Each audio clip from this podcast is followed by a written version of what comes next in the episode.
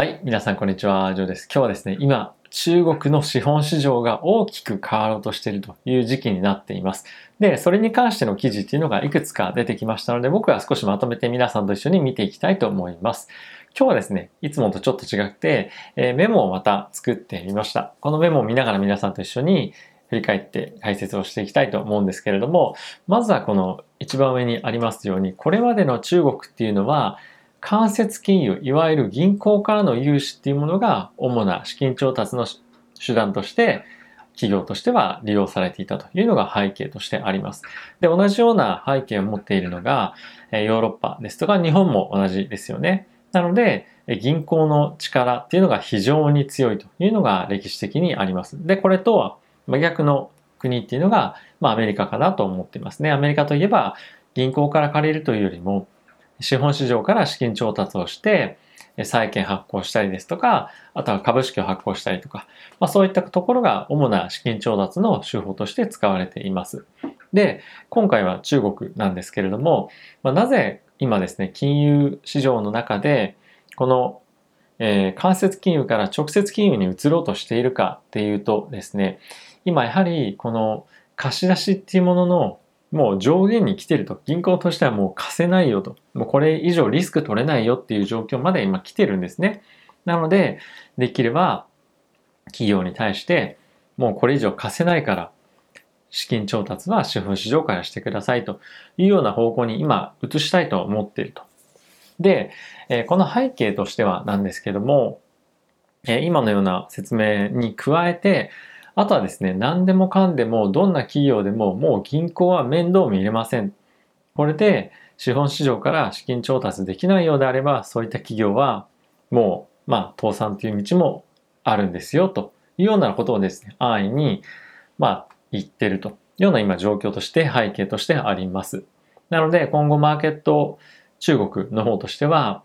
少し厳しい、えー、まあ、なんていうんですかね、企業とかも出てくることで、結構倒産とかっていうのも出てくるんじゃないかなと個人的には思っていますし、中国の政府としても、まあ、そういった企業の倒産っていうのは、まあ、しょうがないよねというようなコメントもちらほらと出てきていますよね。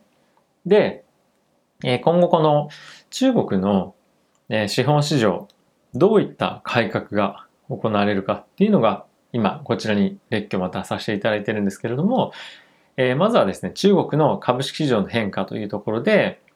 えー、まあ、1番目に挙げてます。で、それに加えて IPO 市場への、まあ、規制の撤廃がありますね。であとは、ヘッジツールの多様化っていうところと、あとはですね、引き渡し日の短縮っていうところでこの4点見ていきたいと思います。ちょっとこの1番目のタイトルあんまり良くなかったかもしれないんですけども、えっと、中国の株式市場の取引幅、値幅の動きの変動幅の変化っていうところですね。で、これどういうことかっていうと、今、えーまあ、上海とシェンゼンっていうところですね、に株式市場大きなものがあるんですけれども、まあ、こちらの値動きの1日の上限っていうのは10%という規制があります。で、一部の企業、これはバランスシートに問題を抱えている企業で、まあ、政府からですね、たくさん支援をされている企業とかっていうのは、まあ、1日5%の上限っていうのがあったりもするんですけれども、まあ、基本的には10%っていうのが上限としてなっています。で、これやはりアメリカとかから比べると、えー、少し物足りないというか、えー、値幅が小さいですよね。で、そういうこともあって、えー、なかなかですね、活発な取引というのが行われづらいというのが一つ懸念点としてあります。で、これを今後20%に拡大していきましょうというのが流れとしてあります。で、これがですね、8月から試験的に導入をされるということなんですけれども、まあ、この値幅が、値動きの幅が20%に広がることで、より、まあ、短期的な取引をする人とか、あとは投機的な取引をする人っていうのも、まあ、結構出てくるということで、まあ、流動性が非常に高まるっていうのが大きくプラスな要因として一つあるんじゃないかなと思っています。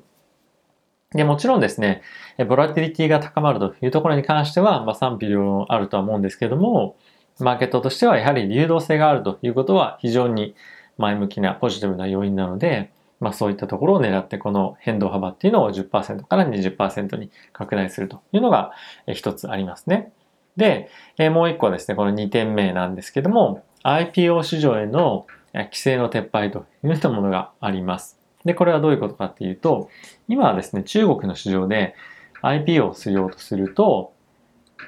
まずは、えー、当局、規制当局の調査を受けて、この企業は IPO できるかどうかっていう調査が入ります。で、この調査を通らないとそもそも IPO できないというような、えー、まあ、今流れになっているんですけども、まあ、これ非常に時間がかかるんですね。で今、IPO 待ちの企業というのが800社あって、で1日、あえっと、1社あたり平均で、え、522日要するというような状況となっています。で、これが、まあ、登録制っていうふうに言って、まあ、IPO したいですよっていうふうなことをまあ申請すると、えっとですね、107日に短縮されるというのが今想定としてあります。約3ヶ月ですね。で、日本とか、まあ、他の市場に関してはこの登録制なので、えー、IP をどんどんどんどんしていけるんですけれども、まあ、中国は1年以上かかってしまうというのが平均としてかかるような期間なんですね。なので、これを変えていきましょうと。で、かつ今っていうのは IPO はですね、まあ、非公式ではあるんですけれども、PR23 倍までの、え、値幅というか、あの上限価格っていうふうに決まっているので、これも撤廃されるというような形となっています。なので、まあ、非常に評価が高い企業であれば、大きな額を資金調達できるし、資金調達必要である IP をしたいというふうになれば、約3ヶ月ぐらいで早ければですね、できるというような状況に変わっていくということが、えー、今検討されています。で、ほぼほぼこれに関しては、もうされるでしょうというような、えー、まあ、今見通しですね。これ非常にポジティブだと思います。で、えー、ヘッジというところが今、えー、まあ、一つポイントというか、えー、海外の投資家から注目をされている要点でありまして、今ですね、まあ、海外の投資家先物とかオプションというのが、まあ、この市場にはないので、取引できないんですよね。で、そうすると、まあ、ヘッジのツールがないということで、いざ何かしら起きた時に、えー、ヘッジのツールがないので、まあ、結構その、バタバタしてしまったりとか、あとは、まあ、そういう何ですか、いざ何か起きた時に、もうただ食らうしかないとか、もうロスを抱えるしかないとかっていう状況が、えー、陥りやすい、そういった状況に陥りやすい、陥りやすいということもあるので、これはですね、早急に中国としてはトッププライオリティとして、先物市場と、まあ、オプション市場の、えー、今整備っていうのを進めている状況になっています。で、えこれはですね、もちろん非常にいいことではあるんですけれども、まあ、同時に、マージンコールですとか、まあそういったところも引き起こす可能性もありますので、ボラティリティというのが非常に高まる可能性はあるというのが予想はされます。ただし、こういった商品っていうのがですね、海外の投資家からは、強く望まれていることもあって、導入することで、海外の資本の投資家っていうのが参加しやすくなるということは、中国にとっても非常にいいことなんじゃないかなと思っています。なので、この IPO への規制っていうところと、えヘッジツールの充実化っていうところは今確実に行われているというところなんですが、この引き渡し日の短縮っていうのが今一番下にあると思うんですね。これどういうことかっていうと、例えば今日買うじゃないですか。今日買うとすると、この t っていうのはトレーディングデーですね。なので今日買いました。じゃそうすると今日 t なんですけど、プラス1っていうのが今引き渡しなんですね。なので今日買ったら明日株が引き渡されるわけなんですよ。そうすると何が起こるかっていうと、今日買った株は今日売れないんですよね。だからデートレができないんですよ。なので、えー、もう今日買ったら、あ、じゃあ次の日まで売れないんですねっていうことなので、どんなに値動きがあっても、もう食らい続けるしかないというのが、えー、今の状況にあります。なので、これをですね、t プラス0、これアメリカも日本もそうなんですけれども、そういったふうに変えることで、市場の機動性とかですね、流動性をさらに高めるような影響を今検討しているというような状況となっています。ただし、これに関してはですね、当局も非常にネガティブな印象を持っているようで、導入の検討はされていながらも、実現っていうのはかなり難しいんじゃないかっていうふうに言われています。なので、まあ、今ですね、えー、現実的に株式市場に対してどういう変化が起こるかっていうと、値幅の制限っていうのが10%から20%に変わる。次は IPO がもっと簡単に簡潔にできるようになる。次はヘッジツールが充実してくるという、このまあ3点が現実的に大きく変わってくることなんじゃないかなと思っています。で、えー、この例えば3点がですね、大きく、えー、市場を変えるというふうに今言われているんですけれども、これ非常に前向きにマーケットとしてはというかニュースとしては非常に報道してるんですね。で、僕としては結構これって中国市場のマーケットのま暴落じゃないですけど、そういったものを引き起こ引き起こす可能性結構あるんじゃないかなと思ってるんですね。で、その際に中国の当局がどういうふうった介入をしてくるかっていうのはちょっとまだわからないので何とも言えないんですが、まあ、そこを除いたとこを、状況を考えてみると、例えばものすごい企業の IPO があるとすると、今、いろんなたくさん企業に既存で IPO している企業というか、まあ、上場している企業に対してお金入れてますよね、投資家が。そこから一気に資金が流れたりとかっていうのも、まず IP 市場 IPO 市場で考えられますと。で、かつ、今後は借り入れが銀行からできないということで、資本市場からしてくださいということになると、この IPO をする企業以外に、今もうすでに上場している企業たちがですね、えー、どんどんどんどん株式を発行して資金調達をせざるを得ない状況になってくるんですよね。そうすると、えー、それらの企業の株価っていうのは希薄化を起こして大きく下落する可能性があると。でそういったところも非常に僕はマイナスなんじゃないかなと、えー、思っています。まあ、これ全部の企業が全部そうだっていうわけじゃないんですけど、まあ、そういった企業も多く出てくると思いますし、あとは実際に資金調達できないで潰れていく企業っていうのも出てくると思います。で、あとは、そういったところを見越したこのヘッジを、ヘッジツール、先物とかオプションを使って、下落の方向性を、え狙ってポジションを取るという人も結構おそらく出てくるので、まあ、え、こういう整備が整えば整うほど、一旦ですね、中国のマーケットっていうのはどっかでクラッシュする可能性があるなと、えー、思っています。なので、少し、まあ、怖いなというようなのが印象としてあります。まあおそらくですね、中国当局としてもその辺はまあ考えてると思いますので、あの、何も打つ手なしっていうのはないとは思うんですが、まあその辺が思った以上に大きなインパクトあるんじゃないかなと思っていて、僕は少し懸念をしています。で、えー、じゃあここでどうなんだっていうのは気になるのが、フーチュとか、あと Tiger っていうところの企業の収益に対してどう影響してくるかっていうと、まあ、IPO も、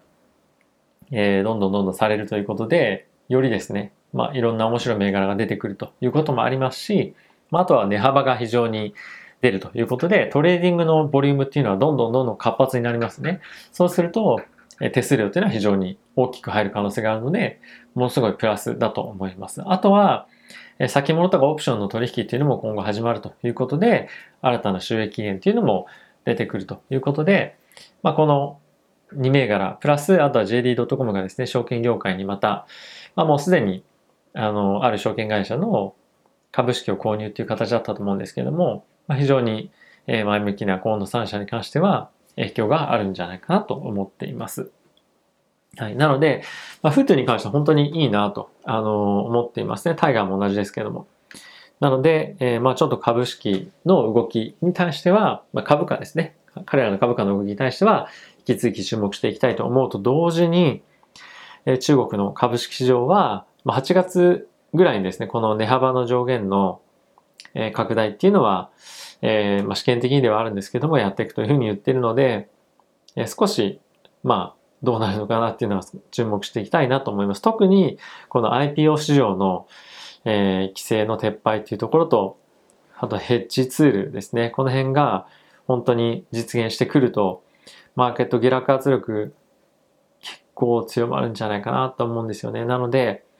えー、今年の後半とか来年ですかね。もしかすると中国主導で株式市場が大きく下落したりとかっていう可能性も僕は頭の中に入れながら、やっていきたいなと個人的には思っています。まあだからといってその中国の方を空売りするとかそういったことではなくて、この中国の例えば大きく下落した際にはどれぐらいマーケットに対してその世界の株式市場に対してセンチメントとして影響があるのかっていうのは、まあ、見ながらいきたいなということですね。はい。まだ、え、少し先のことではあるんですけれども、徐々にこういうふうにニュース出てきますので、え、僕も注目をして皆さんにしっかりとお届けしたいなと思っています。はい。今日もえご視聴ありがとうございました。また、次回の、えー、 Voicy、YouTube、あとは、ポッドキャストですね。で、お会いしましょう。さよなら。